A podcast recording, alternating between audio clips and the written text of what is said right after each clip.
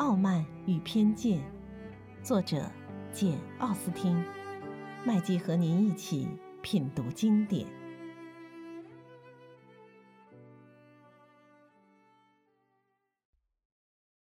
第三十二章。伊丽莎白在庄园里散步的时候，不止一次意外的碰见了达西先生。她觉得自己倒霉透顶，来这里见不到别人，却偏偏遇见他。为了防止再出现这种情况，伊丽莎白从一开始就告诉他，她常爱到这里溜达，因此再出现第二次可就怪了。然而确实有了第二次，甚至第三次。看起来达西像是有意跟他过不去，或是主动来赔不是。因为这几次达西不光是客套几句，尴尬的沉默一阵就走开，而是觉得必须掉过头来。陪伊丽莎白走一走，达西从不多说话，伊丽莎白也懒得多讲，懒得多听。但是第三次见面的时候，达西问了伊丽莎白几个稀奇古怪、不相关联的问题：问伊丽莎白在亨斯福的快活不快活，为什么喜欢一个人散步，是不是认为柯林斯夫妇很幸福？谈到 Russins，伊丽莎白说她不大了解那家人。达西仿佛期望他以后再来肯特郡，还会住在这里。达西话里似乎含有这层意思。难道他达西是在替菲兹威廉上校着想？伊丽莎白觉得，达西若是当真话中有话，那一定是暗示那个人对他有些动心。他觉得有些懊恼。好在已经走到了牧师住宅对过的栅栏门口，因此又觉得很高兴。一天。伊丽莎白正一面散步，一面重新读着 Jane 上次的来信，反复琢磨着 Jane 心灰意冷中写下的那些话。恰在这时，他又让人吓了一跳。不过抬头一看，发现这次并不是达西先生，而是费兹威廉上校向他迎面走来。他立刻收起信，勉强做出一副笑脸，说道：“没想到你也会到这里来，在庄园里兜一圈。”费兹威廉答道：“我每年都要兜一次，兜完了去拜访一下牧师家。你还要往前走好远吗？”“不，马上就要回去了。”于是他果真转过身，两人一起朝牧师住宅走去。“你星期六真要离开 Kent 吗？”伊丽莎白问道。“是的，如果达西不再拖延的话。不过我得听他摆布。”他喜欢怎么安排就怎么安排，即使安排的结果不中他的意，他至少能为有权做主而感到洋洋得意。我从来没见过哪一个人能像达西先生那样喜欢专权做主、为所欲为。他的确喜欢自行其事，费兹威廉上校答道。不过我们大家都是如此，只不过他比一般人更有条件这么做，因为他有钱。一般人比较穷，我说的是实话。你知道，长子下面的儿子可就不得不克制自己，仰仗别人。照我看来，一个伯爵长子下面的儿子对这两方面就不会有什么体验。说正经的，你又懂得什么叫克制自己和仰仗别人呢？你什么时候因为没有钱，想去什么地方去不成，或者喜爱一样东西买不成呢？你问得好，也许这方面的苦头我没吃过多少，但在重大问题上，我可能就得因为没有钱而吃苦了。长子下面的儿子就不能想和谁结婚就和谁结婚，除非是想和有钱的女人结婚。我想他们往往喜欢这样。”伊丽莎白说道。“我们花钱花习惯了，因此不得不依赖别人。处于我这种地位。”结婚又不能不注重钱，这种人可为数不多呀。伊丽莎白心里暗想，他这话是故意说给我听的吧？想到了这里，伊丽莎白不由得脸红了，但她立刻又平静下来，用活泼的语调说道：“请问，一个伯爵长子下面的儿子一般的身价是多少？我想，除非兄长体弱多病，你的要价总不能超过五万镑吧？”菲兹威廉也用同样的口吻回答了他，这事儿便绝口不提了。但是伊丽莎白又怕这样沉默下去会让对方以为她听了那话心里不是滋味儿，便立即说道：“我想你表弟带你来这里，主要是为了要有个人听他摆布。不过他眼下有个妹妹，兴许也行了。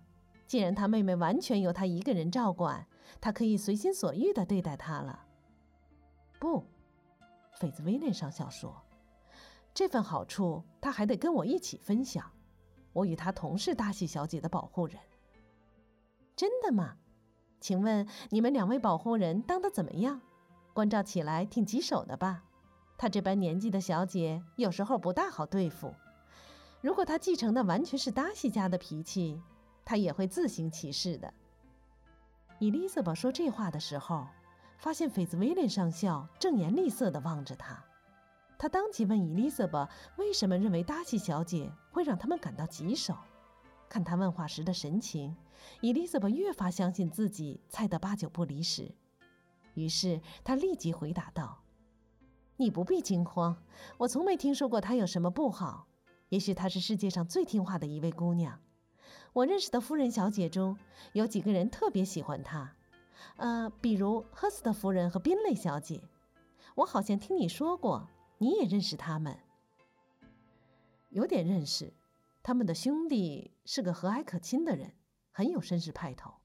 他是达西的好朋友。哦，是的，伊丽莎白冷冷地说道。达西先生待宾利先生好极了，对他关怀的无微不至。关怀他？啊，是的，我的确相信，在他最需要关怀的节骨眼上，达喜还真能关怀他。我在来这里的路上听他说了一件事儿，因此可以料想宾磊多亏他帮了忙。不过我应该请他原谅，我不敢断定他说的那个人就是宾磊，那全是猜测。你这话是什么意思？这件事儿，大喜当然不愿意让外人知道，免得传到女方家里，惹得人家不高兴。你放心好了，我不会说出去的。”伊丽莎白说道。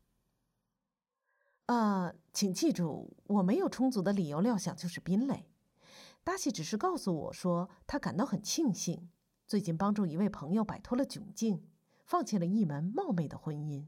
但他没有指名道姓，也没细说其他情况。我只不过怀疑是宾蕾，是因为我相信他那样的青年容易陷入那种窘境。还知道他们俩，还知道他们俩整个夏天都待在一起。达西先生有没有告诉你他为什么要干预？伊丽莎白问道。呃，听说那位小姐有些条件很不理想。他用什么手段把他们拆散的？他没有说明用什么手段，他只对我说了我刚才告诉你的那些话。费兹威廉含笑说。伊丽莎白没有回答，继续往前走着，心里怒不可遏。菲兹威廉望了望他，问他为什么这样思虑重重。嗯，我在琢磨你刚才说的这件事儿。伊丽莎白说：“我想不通，你表弟为什么要这样做？凭什么要他做主？你认为他的干预是多管闲事吗？”菲兹威廉上校问道。“我真不明白。”朋友谈恋爱，达西先生有什么权利断定合适不合适？就凭着他的一己之见，他怎么能独断独行，指挥朋友如何去获得幸福？不过，伊丽莎白平了平气，继续说道：“我们既然不了解那种底细，要指责他也不公平。也许那两人之间没有什么感情。这种推断倒不能说不合情理。”费兹威廉说。可我表弟本来十分得意，你那样说岂不大大抹杀了他的功劳？他这话本是说着逗趣的，但伊丽莎白觉得这倒是对达西先生的真实写照，因此伊丽莎白也不便回答，只好突然改变话题，谈些无关紧要的事情。说着说着，不觉来到了牧师住宅门前。客人一走，伊丽莎白便把自己关进房里，好清静地想想刚才听到的话。伊丽莎白认为，菲斯威廉所说的那对男女肯定是与他有关的两个人，达西先生能够如此任意摆布的人，天下绝不会有第二个。达西参与了拆散宾雷先生和 Jane 的活动，对此伊丽莎白从来不曾怀疑过，但他总认为主谋是宾雷小姐，主要是宾雷小姐策划的。现在看来，如果达西本人不是虚荣心作怪的话，那么 Jane 目前所遭受的百般痛苦，以及以后还要遭受的种种痛苦，都要归罪于他达西，归罪于他的傲慢与任性。一个天下最温柔、最宽厚的女子，幸福的希望一下子全让她搭戏给葬送了，而且谁也说不准她造下的这种冤孽何年何月才能了结。那位小姐有些条件很不理想，这是斐兹威廉上校的原话。这些不理想的条件，也许是指他有个姨父在乡下当律师，还有个舅父在伦敦做生意。至于见本人，根本不会有什么不足的地方。他真是太可爱、太善良了。他脑子灵，修养好，风度又迷人。我父亲也没有什么可挑剔的。他虽然有些怪癖，但却具有达西先生不可小看的能力，以及他可能永远不可企及的体面。伊丽莎白大声嚷道。当然，当他想到母亲的时候，信心略有动摇。但是伊丽莎白又认为。这方面的缺陷对达西先生不会有多大影响，因为他相信达西先生觉得最使他有伤自尊的是他的朋友跟门户低微的人家结亲。至于这家人有没有见识，他倒不会过于计较。伊丽莎白最后断定，达西一方面是被这种可恶透顶的傲慢心理所支配，另一方面是想把他的妹妹许配给宾雷先生。这件事使伊丽莎白越想越气，忍不住哭了起来，最后搅得头也痛了。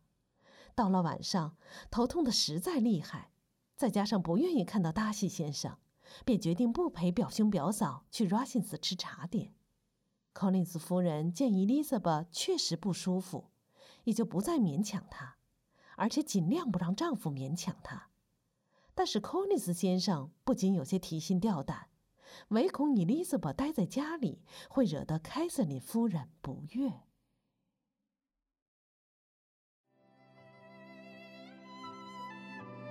品读经典，体味人生，欢迎订阅收听。